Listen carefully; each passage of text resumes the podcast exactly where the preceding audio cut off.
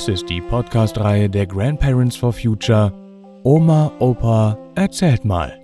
Geschichten für Kinder. Jeden Freitag erscheint hier eine andere spannende neue Folge.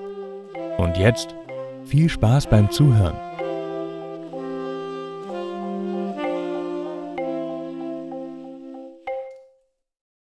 Gleichberechtigung in den 50er Jahren? Nein, danke. Oder das Leben meiner Mutter als Ehefrau. Heute regen wir uns zu Recht darüber auf, dass die Taliban in Afghanistan eine religiöse und absolut frauenfeindliche Diktatur errichten. Aber reisen wir zurück in meine Kindheit, in den 50er Jahren.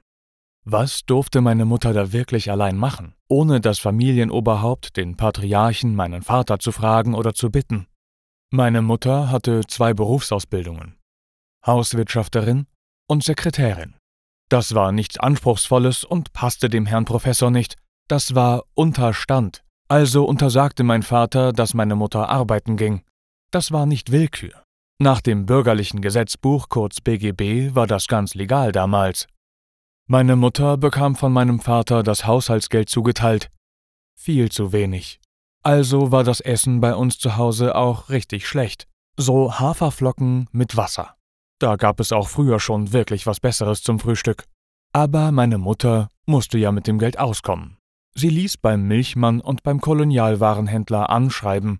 Als Kinder fanden wir das richtig peinlich. Und wir lernten auch nicht, mit Geld umzugehen. Am Ende des Monats bei der Abrechnung schimpfte sie immer, wie teuer alles sei. Natürlich hatte meine Mutter kein eigenes Konto. Sie musste also immer meinen Vater fragen, wenn etwas angeschafft werden musste. Auch das war nach dem BGB damals völlig legal. Meine Mutter durfte auch keinen Führerschein machen. Sie setzte zwar durch, dass sie ein paar Probestunden machen durfte, aber dann entschied mein Vater, dass das zu teuer würde. Als Kinder fanden wir es schon seltsam, was meine Mutter alles nicht durfte, aber das passte zu unserer Familie. Vater bestimmte, Vater strafte, Vater bekam das größte Stück beim Essen, Vater, das Familienoberhaupt, hatte das Sagen. So lernten wir in unserer Familie, dass Frauen nichts durften, nichts zu sagen hatten. Was ist da noch der Unterschied zu den Taliban heute? Ach ja, meine Mutter musste sich nicht verschleiern und durfte auf die Straße gehen. Aber sonst? Die 50er Jahre waren also nicht nur christlich konservativ. CDU hier, CDU da, CDU überall. Sie waren auch absolut frauenfeindlich.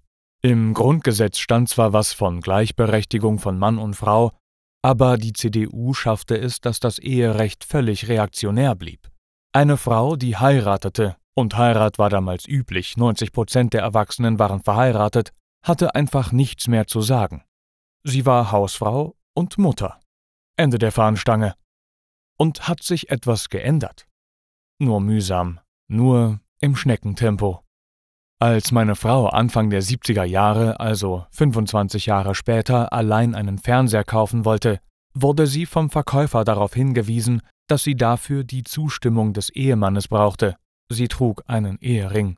Da kam Freude auf. Aber gibt es noch ein gutes Ende dieser Geschichte? Ja. Heute ist vieles anders. Aber wirkliche Gleichberechtigung von Mann und Frau im Beruf, bei Lohn- und Führungspositionen ist immer noch nicht erreicht. Und für meine Mutter? Mitte der 70er Jahre, als alle Kinder aus dem Haus waren, machte sie eine Ausbildung zur Bibliothekarin und führte die Pfarrbücherei und eine Krankenhausbücherei. Sie fuhr allein zur Frankfurter Buchmesse und mein Vater musste sich zu Hause allein versorgen. Das gefiel ihm gar nicht. Aber meine Mutter war zufrieden und froh.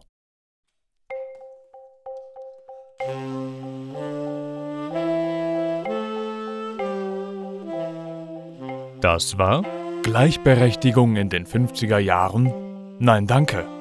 Oder Das Leben meiner Mutter als Ehefrau. Gelesen von Matthias Wieck. Vielen Dank fürs Zuhören und bis nächsten Freitag.